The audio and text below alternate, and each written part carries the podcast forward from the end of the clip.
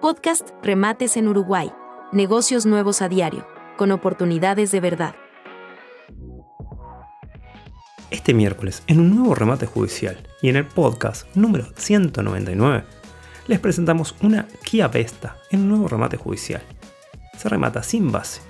Es del año 1996, tiene un motor diésel. Se rematará en la ciudad de Jun, en la calle Piedras 1714, en las puertas del juzgado departamental, a partir de las 14 y 30 horas. No olvides seguirnos y activar la campana para no perderte ninguna de estas, ni de las próximas oportunidades que tenemos en camino.